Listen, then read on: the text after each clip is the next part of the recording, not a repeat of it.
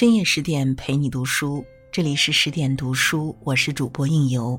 今天我们伴随着苏沫的文字，一起走进张爱玲的《金锁记》。那如果你也喜欢今天的文章分享，欢迎拉到文末给我们点个好看哦，就是原先点赞的位置。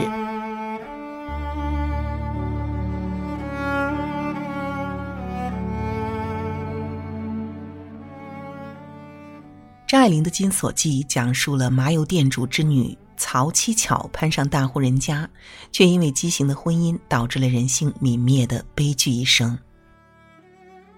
她看尽了本不该属于她的繁华，却也受够了那些人性的苍凉。中国文学评论家夏志清教授这样评价《金锁记》：它是中国从古以来最伟大的中篇小说。也是从古以来最深刻的一出悲剧，尤其是女人的悲剧。百年之后，张爱玲笔下的那轮陈旧模糊的月光，仍将照耀着现在的我们。临着碎石子街有一间新香的麻油店，一个姑娘穿着大香大滚的蓝下布衫袖，露出一双雪白滚圆的胳膊。站在黑腻的柜台里面，却还是掩藏不住那青春的明媚。那个姑娘就是曹七巧。七巧的哥哥给她定了一门亲事，说是给名门江家的二少爷当姨奶奶。曹七巧的悲剧便是从嫁入江家开始的。江家的二少爷是个残废，自打落地就得了软骨病。不然哪里轮得到市井出身的曹七巧嫁过去？那扁扁的月亮露出凄冷的光，七巧碰了碰二少爷的身体，那肉是软的、重的，像是一根腐朽的木头，毫无生气。老太太为了有个人能死心塌地的服侍二爷，索性就让七巧做了正房的少奶奶。这时金钱第一次染指了七巧的人生，从此便被这华丽的金锁束缚。虽然有了二少奶奶的名分，七巧并没有世家小姐的教养，说话做事又尖酸刻薄，又处处不讨好。她在江家处处受人排挤，连出身贫寒下人私下里也敢对她说三道四。冷清的岁月里，一双儿女算是上天对她的馈赠。七巧凭着自己的泼辣劲儿，闹得整个江家鸡犬不宁。好像非得这样才能证明自己是惹不得的，也算是为日后分家留个退路。因为懂得才能慈悲，因为从未被生活善待过，所以戾气特别重。他变得越来越刻薄扭曲，如同一个被困在金锁里的疯子，日日靠着抽大烟来麻痹自己，忘记痛苦。只有金钱能带给他尊严和温暖，他便用尽所有力气抓住它。就像抓住了深宅大院里的一份安全感。所谓的坚强，不过是伪装的铠甲，强撑着给外人看，午夜梦回，才知道自己是那样的不堪一击。正值青春年华的七巧，欲爱而不能爱，多少个不眠的夜里，盛满了空虚寂寞。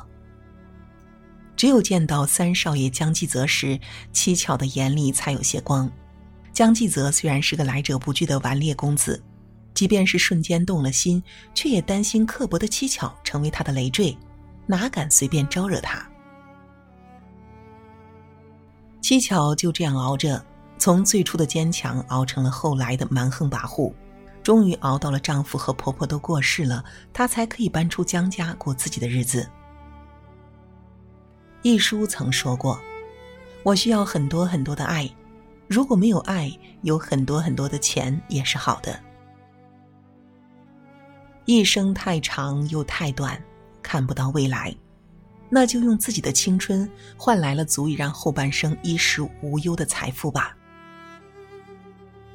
分家后，七巧带着儿女另租了一栋房子住下，从此便和江家各房都很少往来了。几个月后的一天，江继泽忽然上门了。七巧担心他是来借钱的，刻意防备着。七巧便拿三少奶奶岔开话题，却不曾想季泽两只大拇指按在嘴唇上，露出一双水汪汪的大眼睛。那眼珠却是水仙花缸底的黑石子儿，脸上却没有什么表情，只是痴痴迷迷的望着七巧。半晌，他缓缓地说：“你哪里知道我的苦处？自从你到我家来，我在家一刻也待不住。你对我好，我心里更难受。我是个男子汉，不打紧，不得平白坑坏了你。”七巧，他低着头沐浴在爱的光辉里。脸上露着从未有过的温柔，心里有细细的喜悦。他花一般的年龄已经过去了，季泽如今却真的站在他的面前，虽老了十年，人却还是那个人。人生就是这样的错综复杂，不讲道理。半辈子了，好容易七巧死了心，他又来撩拨他，他恨他又爱他。七巧突然想到。难道他是为了哄他的钱？他便想着试探下季泽的真心。果真，季泽是惦记着他手里的地呢。七巧的一颗心直往下坠，坠进不见底的冰窟里。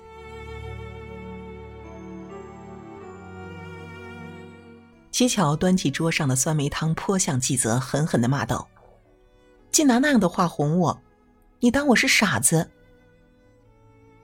季泽被赶走了。酸梅汤沿着桌子一滴滴朝下滴，像迟迟的夜漏。这寂寞的一刹那，像一百年那么长。七巧忽的转身上楼去，他要在楼上的窗户再看他一眼。他眼前一阵冷一阵热，不停的流着泪。有些温暖，只是来过一下子，就能温暖一辈子。为了他，为了要按捺住自己，他拼得全身的筋骨与牙根儿都酸楚了。他恨自己，明知要得到他就得装糊涂。人生在世，真真假假不就那么回事儿？为什么要戳穿他？每次七巧和这黄金家所博弈时，都伤得体无完肤。这一次，七巧为了金钱彻底断送了他的爱情，也亲手埋葬了生命中唯一的一点温暖。他的心和爱都输给了残忍的岁月。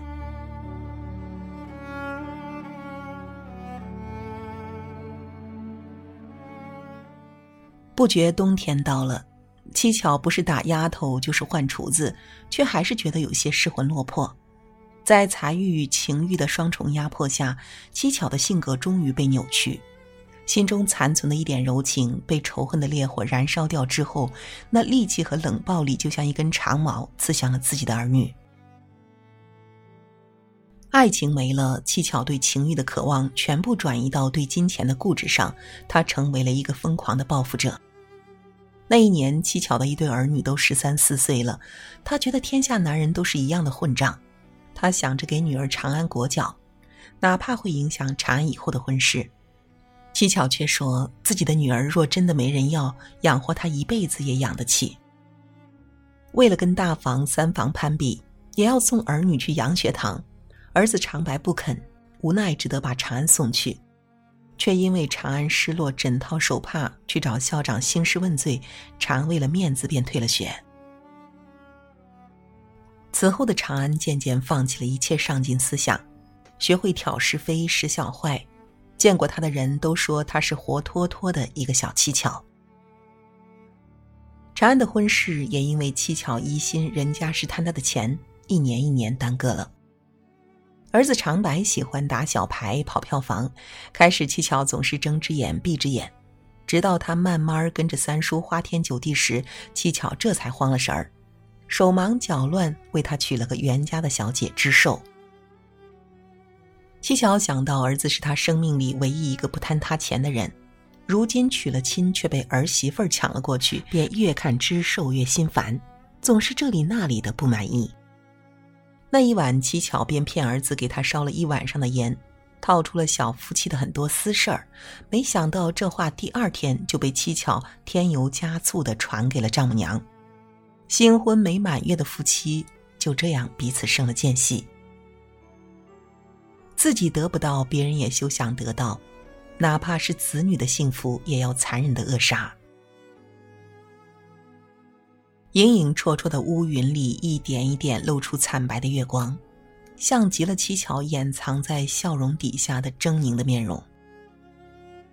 知寿多次想自杀，却没有勇气，被气得得了肺痨。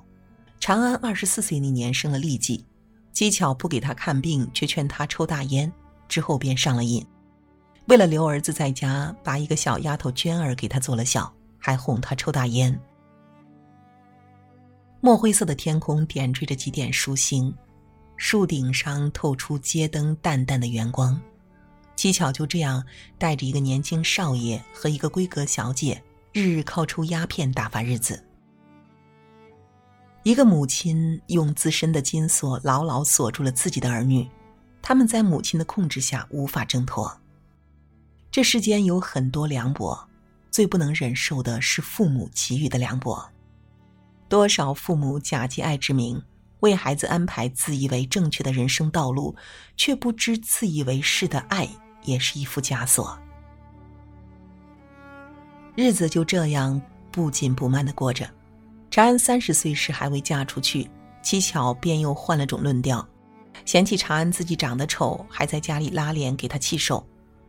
堂姐不忍心，便介绍了外国留学回来的同事房给长安。两人一见倾心，没想到七巧竟也同意。两人风平浪静的订了婚。那段与世房偷偷约会的日子，是长安一生中最快乐的时光。他时时微笑着，这份爱的力量也让长安努力变得更好。他不再跟母亲争吵，暗地里努力去戒烟，尽力做一个最温婉的女子。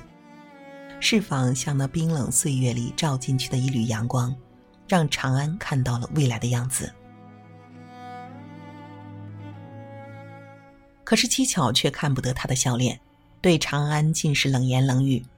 这才见个野男人就开了笑脸，只求别把他带上门来。我只图个眼不见心不烦，多活两年。那份刻薄透过薄薄的门帘，像是一把刀刺进了长安的心脏。从来没有幸福过，所以也见不得别人幸福。自己的母亲把自己说的不成人，也闹得沸沸扬扬。长安知道释放终究是过不了见母亲那一关，不如就此了断。他主动提出了退婚。在七巧的阻挠下，长安失去了他最初也是最后的爱。长安终于走上了七巧的旧路，那条路上没有爱，只有怨。在一个月亮异常亮的晚上，儿媳妇知寿死了，娟丫头扶正不到一年，也吞了生鸦片自杀了。长白是不敢再娶了，长安更是断了结婚的念头。三十年来，他用那沉重的黄金枷锁劈杀了几个人，没死的也送了半条命。他不仅毁掉了自己，那疯子般的冷暴力更是撕毁了身边所有人的幸福。儿女也是他最后的陪葬品。七巧似睡非睡，横在烟铺上。他摸索着腕子上的翠玉镯子，徐徐将那镯子顺着骨瘦如柴的手臂往上推，一直推到腋下。生命的最后一刻，七巧想起自己也曾经有过滚圆的胳膊。人生从来没有回头路。能决定以后能过什么样生活的，从来都只有自己。三十年前的月亮早已沉了下去，三十年前的人也死了，三十年前的故事却还没完。这黄金的枷锁还是会在人身上继续待着，一把金锁锁的是人生，锁的是后代。一个母亲影响的绝对不是一代人。母亲是一个家的灵魂，她决定着家的温度。小说《女人的一生》里有这样一句话：“女人变成母亲是一件轻而易举的事，这种事任何女人都做得了，但是要当好母亲可就不容易了。”我们没有权利选择原生家庭，但是温柔对待下一代却可以自己选择。希望所有受过原生家庭伤害的孩子。最终都选择温柔对待这个世界，遇见一个更美好的自己。愿你阳光下像个天真烂漫的孩子，风雨里做个不动声色的大人。